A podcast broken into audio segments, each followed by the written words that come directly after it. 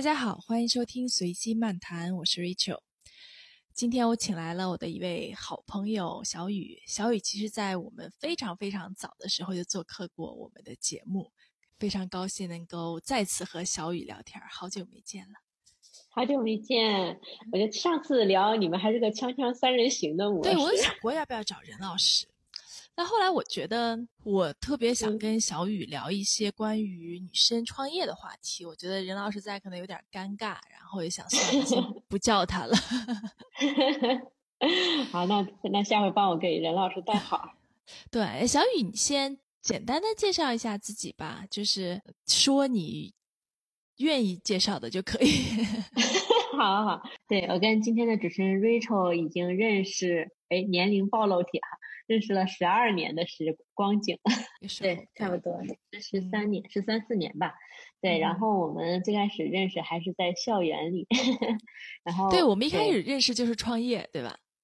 对对对对，我们一起，你们当时做了一个叫“游兔兔”的旅游网站，最开始是一个豆瓣加当当的一个，然后我帮着去做前端。嗯，然后后来改做。当一开始是设计，我记得。啊，是吗？一开始设计，后来是前端，然后对，然后后来就这么认识了。然后再后来，因为我也一直创业嘛，从从反正大学期间有自己做一些事儿，然后后来嗯，后来去了就是创业公司，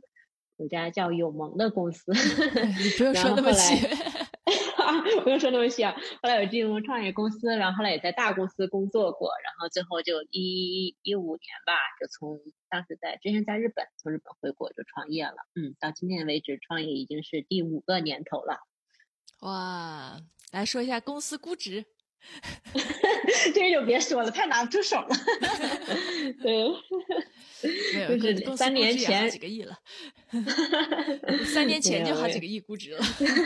没有没有没有，对，后来就对，后来反正就是一直做就是海外市场吧，然后做一些有的没的。嗯嗯，其实小雨也是到今年自己创业也五年了。嗯。你现在的心态和，比如说刚开始创业的时候，和创业两三年的时候，你觉得有什么变化吗？嗯，我觉得就是没那么，如果是现在的状状态跟第一年比起来，没那么焦虑。然后呢，跟第二年和第三年比起来，没那么急躁。就是我觉得，就是，嗯，我觉得主要是学会了，第一是如果跟第一年学比起来，就学会了平和。跟第二年、第三年比起来，学会了就不是那么着急，就心态上别那么就不是那么急切了。嗯，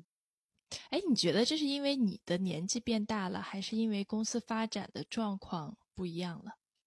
嗯，我觉得还是认知的提高吧。其实我觉得最核心的就是那天我还在看，嗯，就是王强，就真格的王强老师分享的一篇文章。他说他们投了一些企业，最近都是 一直最近好多企业一周说连上三家是吧？敲钟敲了三家。他说他们，但是他投的这些企业很多是，就是就为什么他今年是收获年？是因为他们这个呃基金成立了十年嘛，正好十年应该才是个收割的年龄。就是即使它里面有完美日记，可能完美日记这个公司是五年啊，但是算上他之前在。CEO 在芋泥坊作为 COO 的时间，就是同个行业或者同个赛道，或者同样作为核心创就核心的这个公司的创始人，作为这个在这个领域上也也就是加在一起也是正好十年。那我觉得可能就是一个公司的成长周期，它就是需要这么久，就可能慢慢就体会到这个点了。然后我记得我最开始创业在 A 轮的时候吧，我们有一个投资人跟我们跟我说了一句话，当时就不理解，但现在就能理解了。就说，他说你们别着急。他说一般一个公司从，就是他说你就看所有的，就先别说黄了的企业，然后就说你就看很成功的企业，就上市公司，它从成立到上市，平均至少也是要八年以上的时间。所以我觉得可能八年也好，十年也好，我觉得这可能本身就是嗯一个公司，包括一个公司核心的这个 founder，他的一个就他对了解世界。掌握成熟的方法论，包括对事物的本质有更深刻的了解，他可能就是需要这么久。可能因为一五年、一六年那两年太多的，尤其在一八年六月份之前吧，就一五年到一八年六月份之前，就太多的资本它去催，就去催熟，去不断的去通过烧钱的方式，它催化了一些企业。它但是呢，其实它本身事物的发展的规律其实并没有改变，尤其在一八年下半年，资本相对来说比较，嗯，就是比较理性了之后吧，我觉得其实，嗯，就是就是大多数创创业者或者大多数公司，它也能更回归生意本质，包括更更去，呃，理解和尊重事物发展的本质。所以我觉得可能还是就我自己现在的状态也属于一个，就是慢慢也。认清到自己 能力其实是很多不够的，就是认清了这个现实，也认清了，就是公司发展它就是就刚说的一个公司作为 CEO，它的发展可能它就是需要八年、十年甚至更久的时间才能对世界有更深刻的认知的这样的一个客观规律。嗯，对，所以说反而就嗯没那么着急。嗯，哎，我们往回倒一下哈，就比如说在一五年的时候，一五年的时候你是多大呀？嗯，我是我想想啊，我是二十 二十七岁，二十八岁，二十七八岁，对吧？对对对。哎，你当时为什么会选择创业这条路？嗯，首先是这样的，我我们自己家里人，就是我像我，就是我舅舅他们都是创业的，然后嗯，就他们当然也承担了很多风险啊，但是也也从财务上，包括从呃。就是从社会资源上也取得了巨大的回报，然后我觉得我从小就当时就是从小就能就见过这样的一群，就是他因为他自己的努力也好，或者他愿意承担风险的这样的一个性格也好，他实现了一定程度上的一个阶级的跨越。然后你看到这些人，然后你觉得，嗯，因为小的时候了，就我在我们家那边成绩比较好，因为地方比较小，所以说就是所以还是觉得，哎，那。就是还是有一些比较基础的一些自我认可吧，然后觉得哎，那既然他能做，那就是我觉得我也可以做，对，所以可能一直以来就觉得就没有太想说，即使去当然去大公司去 Google 也好，或者去嗯，就是去。比如说去做加入创业公司也好，也没有想过说，哎，我会在这儿待一辈子。更多的还是想说，那我以后可能还是要自己做点什么。那现在只是帮助我去理解创业公司，或者理解就是有更大的平台的 view，平台的视野。对，所以说就是可能从小就比较笃定，嗯，大概七八岁的时候就就知道，就是还是要自己做点什么。他还是被就是被更多的人 inspire 过，嗯。哎，你当时会有创业的这个概念吗？还是说你自己做点什么？你的印象是做生意，还是说我要赚钱？嗯。嗯，对，其实做生意和赚钱是一个事儿，然后做事业是一个事儿，就是是就是一般对一般，反正公司一般有两类嘛，大的就是如果按大的 category 分，那分两类，第一是就是像你说做生意的公司，对吧？我去赚点钱，第二就是做事业的公司，那可能我希望有更高的融资，更高的更多的融资，更高的估值，然后选一个规模效应很大，对吧？然后那个头部效应又明显的，最后又能真的挤到头部，对吧？千军万马。过独木桥这种，嗯，当时其实不是特别理解，当时就是只是觉得，嗯，就是反正一五年那时候融资也比较热嘛，就觉得哎，我要对吧，跟大多数创业者一样，那就是去呃做点东西，然后融资，然后去增长，然后再去下一个。当时其实这个现在回来看，其实它是做事业的模式，然后呢，但是呢，其实呃当时是没有这个概念的，是做生意还是做事业？嗯嗯。所以你在整个做的这五年的过程中，有纠结过这个问题吗？因为其实像这种我们叫做呃 VC back 的或者风险投资支持的这种创业公司，其实它可能在相当一段时间内是不盈利的。然后当资本市场发生变化的时候，其实有时候公司处境会变化。我知道，就我也认识很多其他的创业者，自己也创过业，有时候。就至少我创业的过程中，有很长一段时间，我觉得都是在挣扎和纠结的。对于要不要赚钱、怎么赚钱的方面，你有这样的过程吗？嗯，这个是从两个维度来回答。第一是自己的呃，就是 一个心路历程；第二就是对这个事情理解的一个层次的变化。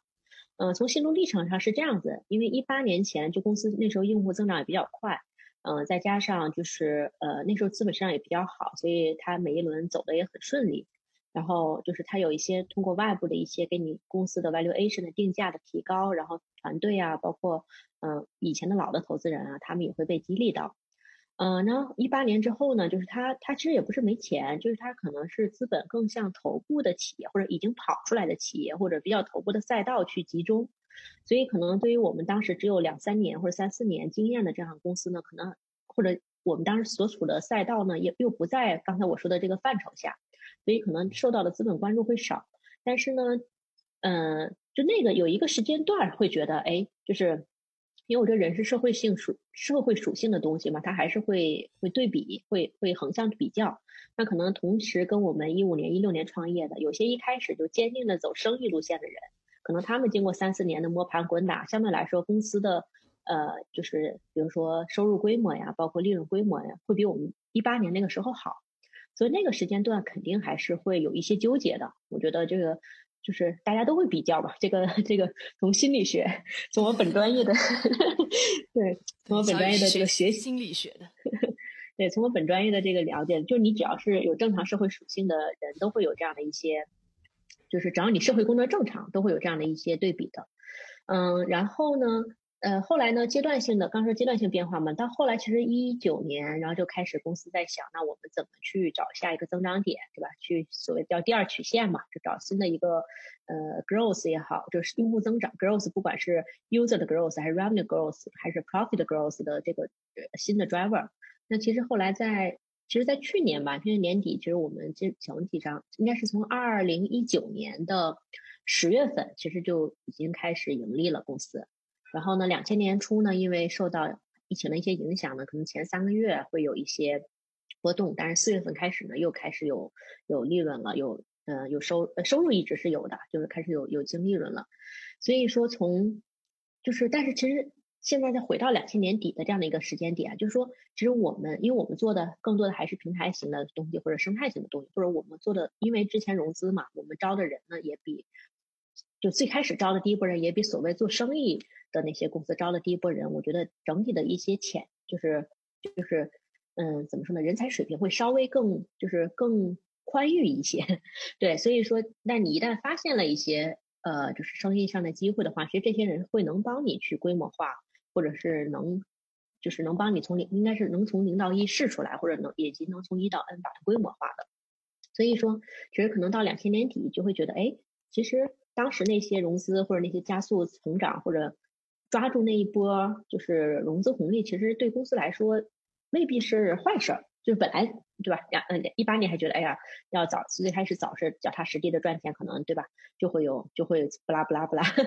对，嗯，因为就其实我们公司就是在融 A 轮之前是已经是赚钱的了，就是就是因为就是我我们做海外市场，就是因为我自己零九年零八年就开始写 App 嘛，就是在海外做发行，所以我知道。海外怎么赚到钱？所以我其实，在融资之前是，就是融 A 轮之前是 Pre A 轮之前就已经是公司盈利的。但因为拿了钱要做规模，要做平台，要搭生态，所以就是要就是反而是把所有的利润都投进去了，甚至把一些就是利润之外的一些未来的可能的利润也都都折算进来投就投放出去了。对，所以话说回来，就是说从阶段性肯定是大家是有就我们是有就是阶段性是有对这个事情的不同理解。呃，第二呢，我觉得从认知维度上，就是我觉得这个也是有变化的。就是可能最开始觉得啊，这个 PE 很重要，对吧？你什么叫 PE？就是你是平台也好，你是生态也好，对吧？用那个王兴的话说，你是操作系统，还是还是生态，还是生态里的一个 App，对吧？这个可能这个这估值是不一样的。然后，但其实你从公司不管是 valuation 还是 market cap，你还是 PE 乘以 profit，对，就是。就是两个都其实都挺重要的，就是可能 P E 是用来顶天立地的，Profit 呢是脚踏实地的。可能很多公司呢，其实是这两块本来 P E 和 Profit 就是分离的。就是我们能看到那种特别顶级的公司，像什么呃 Google 这种，那它俩是完美的结合在一起的。比如说像 Google 对吧？它 P E 它很高，因为它的搜索引擎啊、它的技术、它的 infrastructure 提了很高的门槛儿，然后这个它这个。呃，搜索又有网络效应，对吧？又有双边效应，然后又有规模效应，然后本质上还赚钱，对吧？就是因为搜索是一个强需求的点嘛，它就是，所以它这种是 PE 和呃 profit 高度结合，就是就是既能顶天立，它的核心业务既能顶天立地，又能那个仰望星空，哎，既能顶天又能立地，对吧？既能脚踏实地，又能仰望星空。但是对于其他大多数企业，就是是没有这样的运气的。其实很多企业它 PE 的部分和 Profit 它是有一定分离的，这个也是就是就是绝大多数企业，就是从基础概率来讲更高的公更大概率可能的公司是走这样的路线。所以我觉得就是我也接受我们是 是平凡的大多数。所以说就是还是反正就是可能对这个。本身对这个是要走融资还是要走生意这个事情的理解，也在认知维度上会有不同层次的一个就是一个看法吧。对，反正就是就回答你的那个问题。嗯嗯，我觉得说的好抽象啊，我不确定我们的听众能不能听得懂。咱们听众的普遍年龄和职业是什么？我也不是特别清楚，其实，但是还是可能偏比较年轻吧，对，比较好，对，嗯，小雨也很年轻，对，对我我我，那你可以把这段剪了，嗯，对我听上去就是小雨是非常理性的，对，但是你大学其实是学心理学的，对，哎，心理学是理科。好的，对啊，虽然很多人觉得是哲学系，嗯，你说 对，所以你怎么评价你的所谓领导风格？嗯，那我是挺糟糕的，就是其实我我们团队人也不多，现在为止也就六十多个人，然后我的管理半径呢也特别有限，我觉得我能把自己管好就已经是谢天谢地了。嗯，管理风格其实我觉得这事儿我确实做的不好啊，就是因为我觉得我自己还是不成熟的，就是在就是作为一个人。以及作为一个管理者，我 我觉得什么时候有这样的 意识，有有这样的认识，清晰的自我认知的是吗？我不知道是不是清晰，但我觉得不是所有人都有这样认识的，特别是作为一个企业的领导者，对吧？作为一个创一个公司的 CEO，我觉得其实挺难的。嗯，对，反正就是还是有很多地方做的，就包括情绪的管理啊，包括。比如说这种呃，有的时候沟通的一个前后一致性啊，包括这有的时候一致性不是我 intentionally 想做这个事儿，他可能自己的认知有有改变，就是因为你每天也要去思考很多东西嘛，去看很多信息，包括去去去琢磨很多事情，或者是说通过实践中有很多反馈，就说认知是有提高的。所以说可能有的时候之前的一些理解和后面的一些理解它会有冲突，可能可能有不一致的地方。这个其实，但是其实对于管理者一致性还是挺重要的。呃，第二就是还是刚刚我说的情绪的控制吧，就是比如说年初，就像两千年年初啊，二零二零年年初的时候就比较焦虑嘛，因为那段时间受疫情影响啊，大家受季节性影响啊，就当公司处于一个亏损的状态的时候，就会比较，嗯，就是情绪就比较难控制。可能成熟一点的企业者、企业家，他可能经历过比较多的起起伏伏，他自己可能对这个事情的看待会更平和和成熟。那可能对于我来说，就还是有点大惊小怪，对，所以说管理上，我觉得现在我我管理人也不多，我就只管我们公司六十多个人，我只管四个人，嗯，一个是我们的财务负责人，一个是我们的人事负责人，还有一个是我们的 CTO，一个 COO，就是我我我大多数时间只跟这四个人进行深入的交流，然后除了这四个人之外，其实我不太。我今年啊，争取做到不太越级去管一些事情，因为我觉得很多时候，因为我比如说有些具体的事物我不在一线，我给不了特别成熟的一或者特别中肯的建议。但是呢，因为我这个 CEO 的角色呢，大家又不得不就是又不好卖我面子，然后我其实也听不到真实的反馈。其实这件事儿，因为做事情核心是迭代，就说你没有一个事儿你第一天第一天做就能做好，核心你做一个事儿，然后有反馈，你迭代了一下，再做个事儿又有反馈，又迭代了一下，然后。但是如果我这个角色做很多角做很多事情，其实很难有反馈，就真正真实反馈的一个过程。所以说这个，所以现在具体的一些下面的就是业务，我就比较少去去去去碰了。但去年我会碰的很多，因为就总觉得，哎呀，这个别人做的不好，那做的不好。但后来其实发现自己做更糟糕，所以我现在也意识到。对我印象中，你去年还自己带项目呢，带具体的项目。对我去年还自己写 app 呢。对，后来发现自己水平也挺差，就这也是一个迭代。但这个迭代不来自于那个，就是呃团队的成员，是来自一个自我反省。对，然后嗯，还尽尽量还是少管些人，因为我们团队其实一直人也不是很多。因为我觉得就是其实就管理本身是一个特别反规模的事情。就如果做一个事情能三个人做，那就不要四个人。然后一个，然后能能能小团队做完的事儿就不要大团队。嗯，这样第一是减少内耗。像我们公司其实白天是除了面试之外，开会比较少。所以你看，我现在我们整个会议室除了有一两会议室可能有有人在那儿，可能需要一些 personal 空间啊，就个人空私人空间他会用一下。但除了面试之外，相对来说会特别少。所以你就白天的时间不需要开会。就大公司是白天开会，晚上干活嘛。但我们就没有这样的一个就是需求在，啊，然后对，然后就是所以管理上呢，我也比较轻松，人少就这个好处嘛，就是就是。比如说，你看很多公司，其实它每年都会爆出几个大事儿，但其实它从概率上，比如说举个例子啊，我这个就不不特指哪家 公司了，比如说，哎，有这个员工自杀现象，但其实从可能，因为我学心理学，我知道其实可能这个自人口人群它是有个自杀率的。当你公司到一定规模的时候，其实它的你乘以它的自杀率，其实可能确实是，但从就从人。人本的就是主义出发，我觉得还是要关注大家的健康。但是从这个概率上讲，它确实可能有一些更大的这个概率会出现这个事情，不是概率，概率是一样的。但是呢，就出现这个事情，因为它的基数很大，所以它可能会更有可能会出现。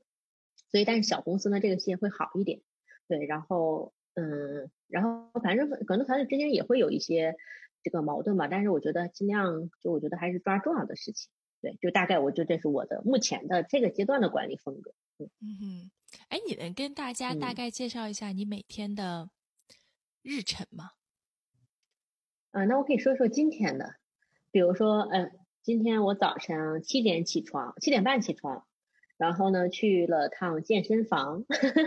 因为我们这层就有个健身房，然后去了个健身房做了一个多小时的私教，然后。然后早吃的早饭，然后早饭我就一边吃早饭一边看那个哔哩哔哩，因为我现在是哔哩哔哩重度用户。你看什么呀？哎，我最近我最近在看那个，在看完了《天官赐福》，你知道？不知道是番剧吗？它是个耽美剧，它是那个当就是它是当年在它一七年的一个剧，就是它的那个作者叫墨香铜臭，其实是和《陈情令》就是那个《魔道祖师》。就是肖战和王一博演的那个剧叫《陈情令》嘛，《陈情令》的原著叫《魔道祖师》，他跟《魔道祖师》是一个作者，就还挺这个这个这个这个，好吧？对，你刚说的那那堆名词，我就知道王一博。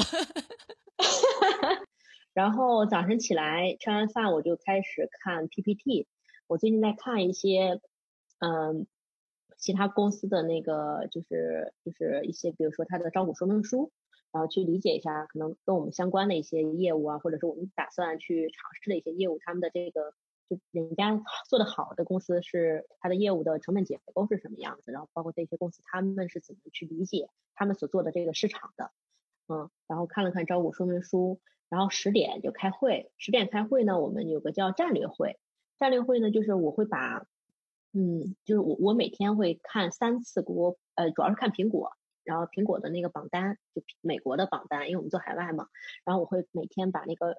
冒上榜的，有些我知道原因，就我一看我就知道它什么原因；有些我不知道原因，我就会发到我们一个战略会里。然后我们战略的负责人是正好也是一个美国人，然后他就会把就是做做很多 research 吧，是应该算 CFO IR 出身的，就是投资人关系管理出身的一个美国人。那他会做一些整理，然后在战略会上我们去讨论。然后讨论完了之后呢，我就回到我座位上，我座位就就是反正就是一个就是挨着大家的一个座位，就回到座位上就去想一些事情啊，看一看东西，包括体验不同的产品，嗯，然后就就就是中午就是就是正常的吃饭，然后下午呢就接着就是干自己的事儿，然后一般就是干到十二点、十一点、十二点在公司，晚上十一点、十二点。对对对，然后就回家睡觉。我在一个办公室的 E 座，然后我住的地方在 C 座，所以我就就是直接下到电梯 B 二层，然后再走到就是穿过一个小小的停车场，就从 C 座再上来就到家了，就两分钟，哎三分钟吧，就电梯时间各一分钟，然后走走那个走廊大概一一分钟，五十多米吧，五十米到一百米这样子，然后对，然后就是每天的生活。就特别简单，所以没什么生活。嗯，对我比较，我最近在断舍离。我前两天还把我的那个住的地方拍照给我同，就是朋，就也是创业的 CEO，不是创业吧，准上市公司的 CEO 的朋友。然后我还给他看了看我住的地，就比较简单。就是我现在在断舍离，比如我的衣服不要超过六件，就是同一个季的衣服啊。然后就是比如说我的毛衣不超过六件，然后衬衫不超过六件，然后裤子裤子可能就三条，反正就是就是就。就是反正鞋可能也，就是正好就反正就是因为我最多的我是取了一个最大数，因为比如像裤子就是三条，嗯，其实衬衫可能是五件儿，也不是六件。就我但我因为我的毛衣多一点，因为六件儿，然后正好然后正好呃对对对，我想起来还有一个多的袜子是七双，因为正好就 因为每周五阿姨会给我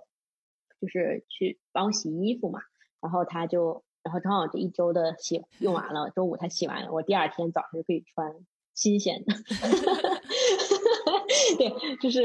就就比较简单。然后我我现在每买一件东西，我会扔一个东西，所以后来就不买了。我现在只买卫生纸，然后这些就是消耗的生活对消耗品。对，对对。为为什么会有这样的想法呢？为什么要做断舍离呢？你本来我觉得也不是一个物质欲望很强的人，对吧？对，但我现在不是不是不是，呃，欲望不强了，是没有欲望。我现在就是一个月可能几千块钱都花不了，嗯，就是就是就作为一个三十多岁的人，就是就是确实花不了。嗯，在北京啊，在北京，嗯，为什么呢？就是你觉得这个变化是怎么发生的？就是你觉得人生你不需要那么多东西。嗯嗯，就是包括你像我我的厨房，我厨房只有一个杯子和一个烧水壶，但还有一个那种呃，就是那种旅行用的杯子，因为有的时候出差会带带走，就是水瓶。你你说厨房有代表性吗？就也没有，我们我们家连勺啊筷子都没有。嗯，对，然后然后就只有一张床，也没有沙发，然后啥都没有。嗯嗯，然后还有一个晾衣架。就这样子，然后我的衣柜都是空的，因为就刚才衣服比较少嘛，这有的时候夏天的衣服会叠起来，但，夏天衣服也不多，也就几件儿。嗯，我想想，就是现在就就觉得比较简单，你就是你不需要去思考这些事儿，然后比如你现在我也不用花时间去买衣服，然后也不用去逛街，然后就嗯，什么时候卫生纸用完了，去京东上买买买盒纸巾就好。有的时候要是对，就是就所以比较简单，然后你就比较。干净，然后，嗯，我其实是就是开始断舍离，其实是从当时从日本回来嘛，后来当时不是创业嘛，就是就当时不是把房子卖了嘛，就是把钱放在创业公司了，然后当时就因为卖房了之后，你就没有居无定所了，然后当时也是住公司嘛，然后呢，那个时候就说那哪些东西是必须要要的，就是留下来，因为很多东西你也没地放嘛，你也没自己的房子，然后也当然也没租房子，所以说。然后呢，我就呃，当时就有一些东西，我就就当时放我男朋友那边，然后后来放了之后，发现我再也没去他那拿过，就是，然后后来就寄回老家了，就是，然后就发现，哎，好像其实没那么多东西，你也可以活活得很好，就是其实你人生不需要那么多东西。然后，因为我当时在日本，我记得那时候买口红就是 all in，就是每个颜色买一个，然后就感觉，哎，你穿这个裙子的时候配这个。橙橙就是有橙色的那个裙子可以配那个深红色，后来就只留一个大众色，就发现也够用。我我印象中也是，你在日本那几年，还有刚回来那几年，其实对美妆啊、对穿搭呀是非常用心的在研究的。对对对，因为那个时候就刚去日本，shock 很 shock 啊，因为我记得有一次凌晨四点吧，我赶飞机，我就是就还是现在这身装备啊，然后就是戴个眼镜，然后也没化妆。但我就发现地铁里的凌晨四点啊，所有的女生都化着精致的妆容，然后整个日本你去银座逛街，你看不到一个人戴眼镜，就当戴框架眼镜，就都是要戴美瞳眼镜的。对，所以说那时候就觉得，哎，他们也可以样，当时也是好，也是无聊没事儿干，然后就学习怎么化妆。其实我是当做一个课题来学的。然后，对对，那个时候就是我记得那时候我有全套的，你知道有一个日本有个牌子叫铁舟嘛。还叫铁舟，叫益州，我不知道就是中文叫什么，就是它是中国是没有这个牌，但在日本很火。然后我是有全套的铁州的这个叫什么化妆刷，就是各种 size 的各种型号。但后来就都都都扔了，就没有扔，有些是给我爸，就给我妈寄回去了。断舍离了。对所以就断舍离了吧，对，然后有些可能不知道丢哪儿了，然后然后就觉得哎，反正就后来就人生就变得比较简单，但现在也有也有化妆品，但就是一套，然后呢就是或者两套吧，有一套在家，有一套在那个，哎，你都什么时候会化妆呢？现在？嗯，有有会的时候，对，但大多数我都没会，所以 就在你平时在公司出入是不化妆的，对对，比较懒，嗯，对。然后还有什么？对，然后反正现在就 anyway 就是属于就比较简单，然后也花不了多少钱，然后生活也比较轻松，就是你就觉得真的你不需要那么多事儿，嗯嗯哼，哎，其实我我我一直是想问的是说，嗯，对，我知道说一般会问说，哎，作为一个女性创业者，呃，怎么平衡事业和生活，对吧？但你也没什么没有生活，对对，也没男朋友。那我给你讲个笑话，就是我其实跟我前男友好了七年多，就当时我们俩好的时候，我还在 Google 嘛，就是那时候比较，就相对来说就是整体生活 work life 还是能 balance 的，所以也比较就是关系也比较 close。后来创业之后就见的很少，一年只能见个两次吧。然后后来他就跟我就是提分手了，然后呢我就一直呢怎么说，我就我我当时在开会，然后我就想说，哎呀，先先别耽误开会吧，我就跟他发了个微信，我就说，哎，我说那你也别压力太大。然后开会我就把这茬给忘了，然后呢，就也没有太花花精力去去去缅怀，去跟他去去 follow up，对对对，去缅怀或者去祭奠。然后呢，但是过了半年呢，当时我们就是在 Castle，就我们的产品里面上一个，就在美国啊，是要上一个音频直播的一个功能，因为我们做音频的嘛。然后呢，上了之后我就一直调研国内的一些竞品，因为国内在就是这种社交啊、直播呀，就是语音房，它还是很先进的。我就调研国内的竞品，那段时间就天天听荔枝，还要听一些其他的什么比心啊，就是各种各样的吧，竞品我都在听。然后听完之后，他那些就是尤其那种呃叫什么，就是那种叫他就不是语音房，就那种电台形式的，他就会营造的给你放首歌啊，然后让你觉得就很。很有情感共鸣，然后我就觉得我那段时间那个荷尔蒙分泌就很，就是超出我平时的范围，然后我就突然间特别想我前男友，然后我就给他发了个微信，哎，我说给你打个电话吧，他说行啊，我我就给他打过去了，哎，我说哎，我还挺想你的，他说他说哎呀，咱俩分手半年了，你知道吗？他说你看你这半年从来没有联系过我，说那个说别女生分手是先难受，难受之后就过两个月就忘了嘛，就就放手了。男生是前两周很开心，然后可能之后难受个几个月。他说你这个半年都没有消息，突然间半年之后又联系我，这算怎么回事？然后我说哎也是也是，我说哎呀对不起，我说最近听这个荔枝听多了。然后我就跟他说哦，我说那你觉得咱俩还有可能复合吗？因为我觉得我前男友真的挺好的。就是分手，我也觉得他还挺好。然后他说不要，我说哦，那好吧，我说那就这样吧。然后他后来就没有再听荔枝了，就没有再想起来。对，然后我就我就就话说回来，嗯，对，就顺着这说，你你你会有意的，就比如说你像这种感觉，对吧？就你听某些东西，你会觉得让自己非常的感性，然后你就会断掉这个。你会有意的让自己保持一个理性吗？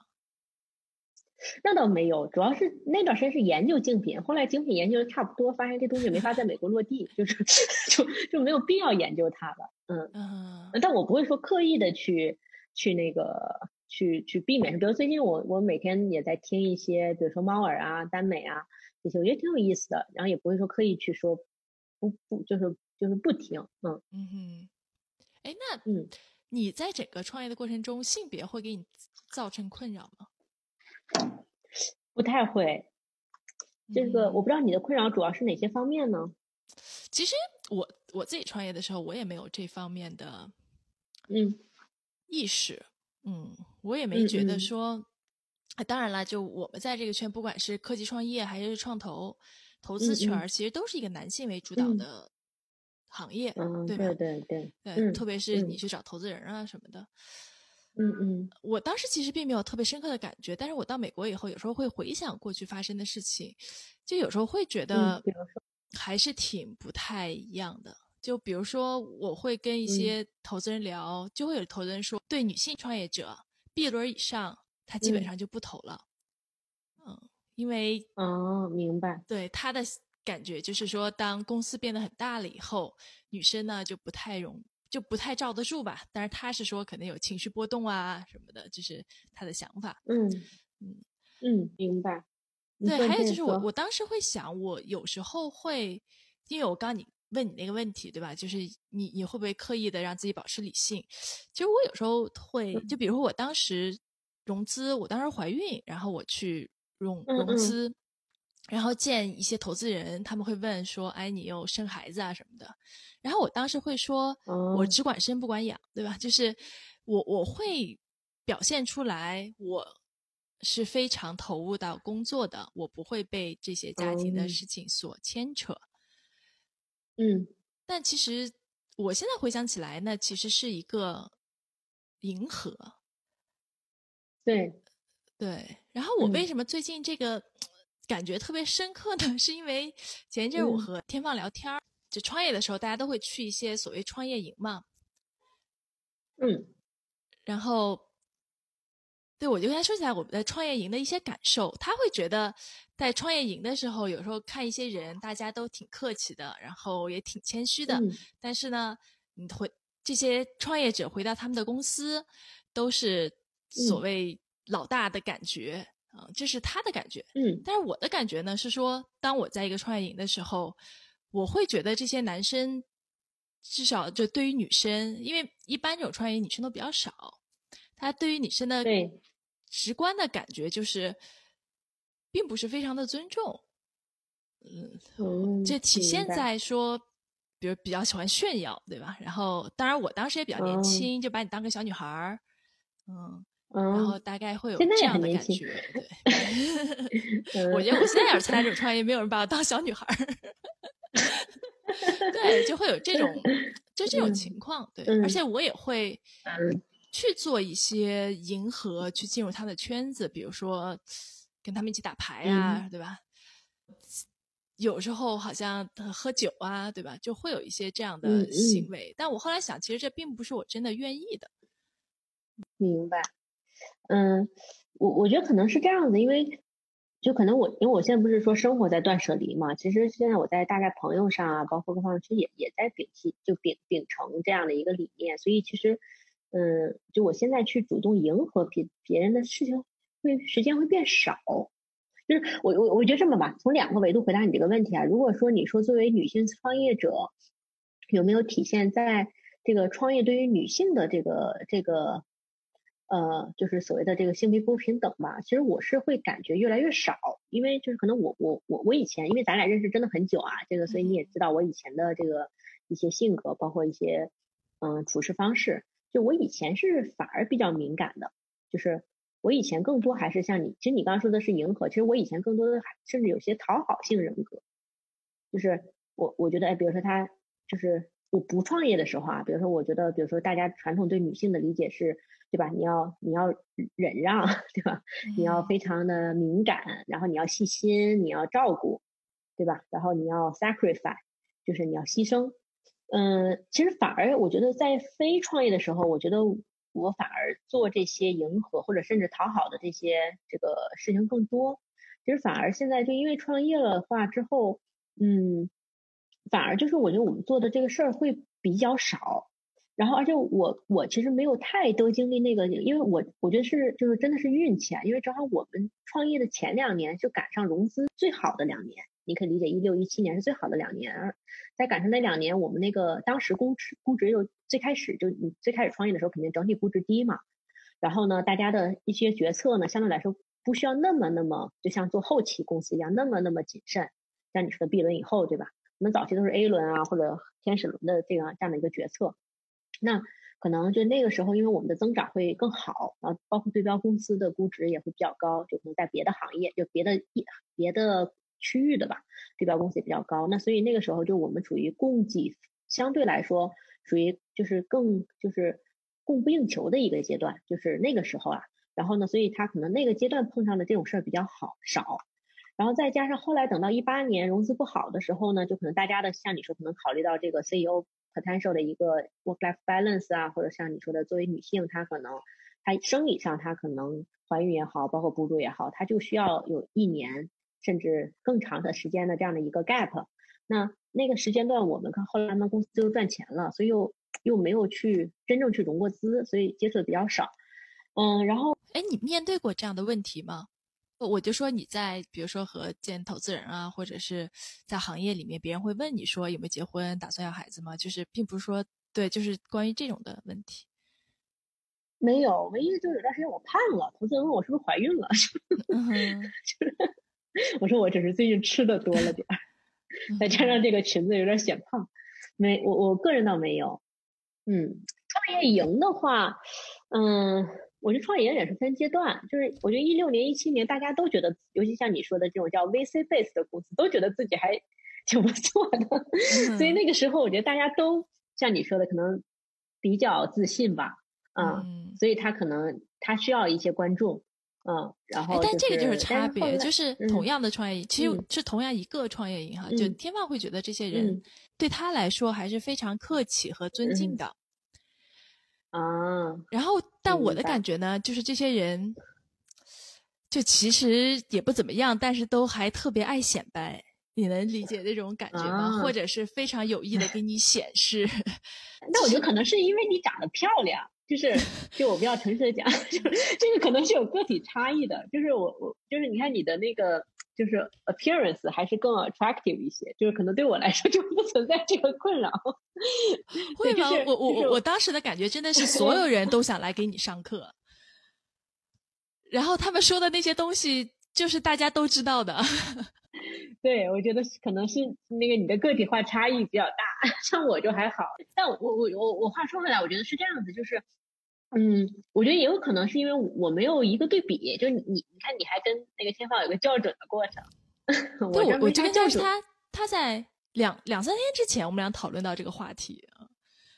挺好的。我我觉得其实像你这个状态，其实我觉得其实挺好，就是因为就是你对世界理解，每个人都有一些自己的一些感知嘛。然后当时旁边有个人给你校准的时候，你会发现很多，哎，就可能原来想不到的点，有可能啊，有可能，我觉得。因为我身边没有这个人，比如跟我经历同样的一个环境下，比如我跟你就咱俩之间就没法校准，因为你你我我不知道你那个环境是什么样子，就我也没有设身处地嘛。但是可能天放就 exactly 跟你过了同样的一个时空下的一个情况，对。但是我我我我个人觉得还好，目前还觉得比较少，嗯，对。然后嗯，我也有上创业营，但我觉得还是。比较少，有可能，有可能啊！我就有一个原因，就我们那个当时我们那个班里的女生都特强势。我说的强势不是性格强势，而是那个，我想怎么说？事情做的比较厉害是吗？是事业强势。比如说像有一个，我就不说是谁，就是就是就是公司就是应该是上百亿上上百亿的现金在公司趴着，然后公司规模是上千亿级别的。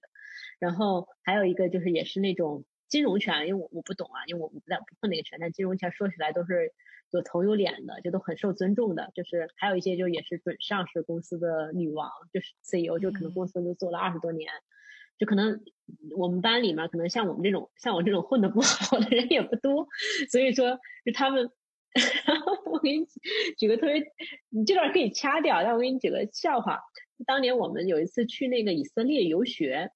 然后结果呢？那个飞飞机好像是那个，就是他那个那天下大雪，是土耳其第一年下最大的雪。后来我们说，那我们就包一辆飞机，然后大概就需要大家平摊一下那个机票嘛。但是他可能需要几个人把那个钱刷了，就是把那个就买把那个飞机票那个包机的钱刷，然后我们再每个人还给那个人。其实其实不算特别贵，但是呢，但你整体上你要刷六十多个人的飞机就挺贵的了。然后我们班的男生挨个试，没有一个信用卡能刷出那个金额的钱。然后结果呢，后来我们班的几个女生呢，就是 一刷一个准儿，一刷一个准儿。对，好像是我，就反正就是就是后来就我们班男就，那是很开始，然后我们班男生就再也不在我们女生面前，我们班里任何女生面前显摆了。对对对，所以整体上可能像就我是比较平和的心情，就是就性格会比较温和的，所以像我这种性格的就。可能就就因为跟他们天天在一起，所以也没有就确实比较诚实的讲，确实没遇到你说的那种情况。嗯嗯哼，我有一种女生我受不了，这个这个我不知道，反正 我也不知道我是谁就还好，就是 就我特别受不了那种特别正能量的小组。你你你你知道那种感觉吗？就就因为我也是学心理啊，就包括我也了解过临就是临床心理学，就尤其精分嘛，就是精神分析流派的，他可能精分他就很在意你少年的那个。儿童经历对你成长的一些影响吧。然后呢，就之前有一个也是那种类似于像女性的一个就创业者，就把我拉到一个群里面，然后那些那个群里面的女生就很，就像你说那种性别就很很就是性别的那个那个叫什么意识就很强，就说啊这个什么要温柔啊，怎么就是要怎么怎么就要温柔又有力量啊，就是就 他会很强调女性特质，但是他会想说你怎么把女性特质用到就是挖掘到。几岁？然后你怎么？然后你的家庭系统排序是什么啊？你看老公占主位啊，哪怕你很就就你看就很多这种这种莫名其妙的言论，我就受不了，我就赶紧退群了。就这种我是觉得是有女性的那个，就如果你可能 CEO 就刚刚你说的碰到的是这种女性，可能她会面临的你说的那个因为女性 CEO 带来的一些 potential 的问题，可能会反而更多。嗯，对。所以你你是会觉得说，因为你本身。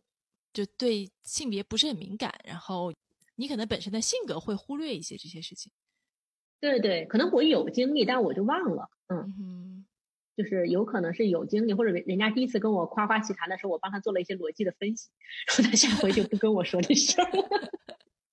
就就就有可能就我把他 杜绝在摇篮里了。对，或者我平时混的人，就我跟我关系好的人都是就是。就是刚说的那种人，如果比如说像那种可能女性特质表现的很很温柔的人，我就退群了。哎，你会有这种经历吗？就是，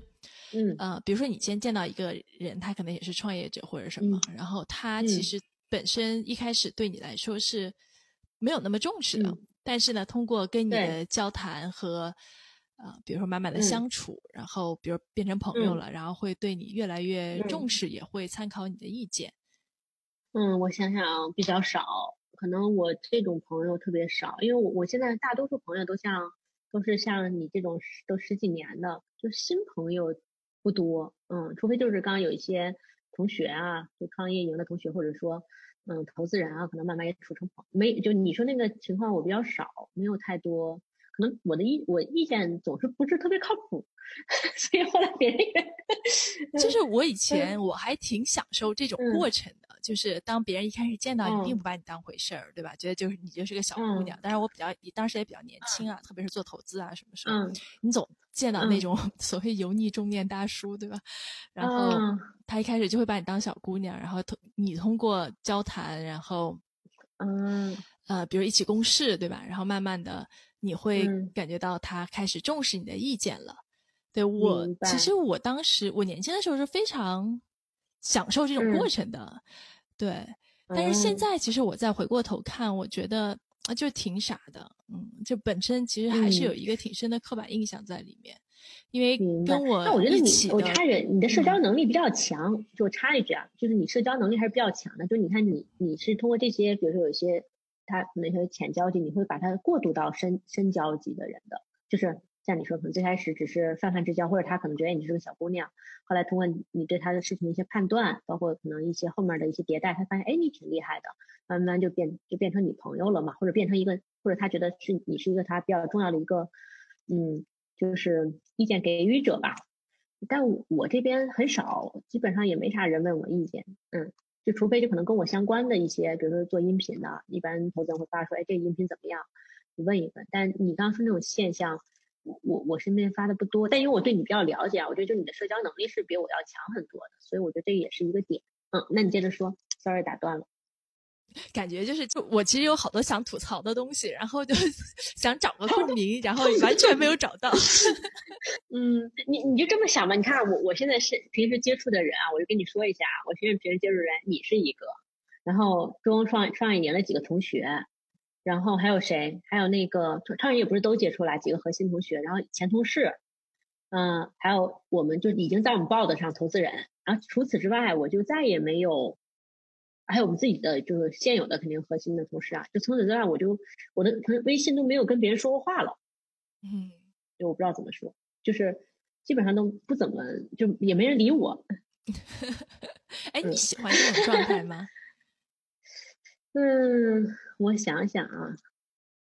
我觉得应该是喜欢，因为这个你要是不喜欢，是不是就改变了？嗯，我我我后来觉得人和人还挺不一样的，但我也不觉得这样我这样好啊，我觉得我这样也有很多问题。那后来觉得，就你看，你还记得？你可能都不记得啦。就你，你很早前跟我说过一句话，你还记得说，你说有段时间，当时你还在那个，就是创业的时候，你跟我说，你说你这段时间打算就是把自己封闭一段时间，就是你说你觉得天天出去就见很多人，但是发现其实它效率也不高。然后你还记得吗？就是大概六年前你说的，可能吧。对，你就说，就说你说，就说封闭段时间，你说六，因为之前就是老是见各种人，但其实反而也没啥效率，然后打算闭关一段时间。就是其实你是，就你你 by nature 是有很多就是 resource 的，就是我就是说社会关系上的 resource 啊，就你，但是呢，你你需要闭关来屏蔽这些 resource。然后呢，我是跟你反过来，我是 by nature 是没啥 resource 的。然后比如我前段日子不是说想看看电商嘛，然后我是因为要看电商，我才很刻意的说去，就是找我觉得我之前可能会有，就是就跟这个相关的一些人，然后去问他们的咨询他们的意见，或者说去去让他们再帮我 refer 人。所以我我去我去年我想想，去年的整个 Q4 基本上都在外面飞。就是去年的 Q4 啊，今年我又又又又不飞了，是因为我我就后来调完了一圈，我决定先先缓缓做，对，就或者我我让一个小团队，就我们一个朋友开始做嘛，然后就是 Q4 就是我一个比较就是刻意去营造的一个不断见人的阶段，对对对，但是现在因为不需要了嘛，然后我就又回归到这个天天就是猫在办公室的状态，嗯，哎，你这样一说，我我突然我突然特别的。悲凉，我我觉得我都快忘记我原来是什么样的。就是自从有了孩子以后，嗯，就是就是你就不出去了，你知道吗？对，然后以前确实就你 by nature 是那个样子，对你这样一说，我我我似乎都就感觉我已经不记得原来的自己是什么样子。没事，你继续说。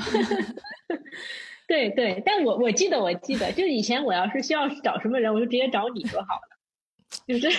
突然 就觉得，哇，这突然好像很悲凉的感觉。对对，但是现在就是找你好像也没啥用。对，我就天天围绕我们家娃。嗯，不好像还真是。嗯，但但确实是这个，你就我想想你这个上次去西雅图的状态和之前还是不一样，还是不一样。嗯，这也也是越来越向内了吧？问题哈，就是。嗯，你在创业的过程中，你会有所谓呃 role model 吗？就是对你想成为的人 role model。嗯，但我觉得很就创业最开始，我还从你身上学到很多东西的，就是最最开始就是一后来我生孩子了，你就放弃我了。你不是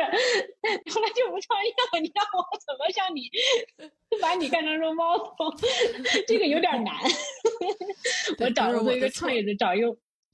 找一个不创业的人，因为最开始我记得我刚创业的时候，还是经常咨询你嘛。然后那个就是我觉得就是你还是给我很多启发的，就是不真的不是不是不是奉承。其实你一直做的比我好的，对，就是可能做的不好，做的不好，比比你早做两年，经历的可能比你 早一点。不不不，其实